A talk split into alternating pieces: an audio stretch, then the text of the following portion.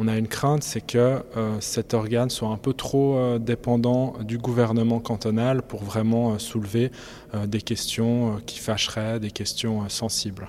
On a eu des exemples ces derniers mois, notamment l'affaire S3 où l'État a octroyé une subvention à une entreprise en quasi-faillite et il était clair que cette entreprise était en faillite.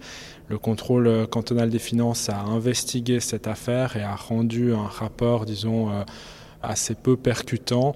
Donc on s'interroge, est-ce qu'il euh, n'y avait pas la, crainte de fâcher le Conseil d'État par euh, une vision euh, trop critique?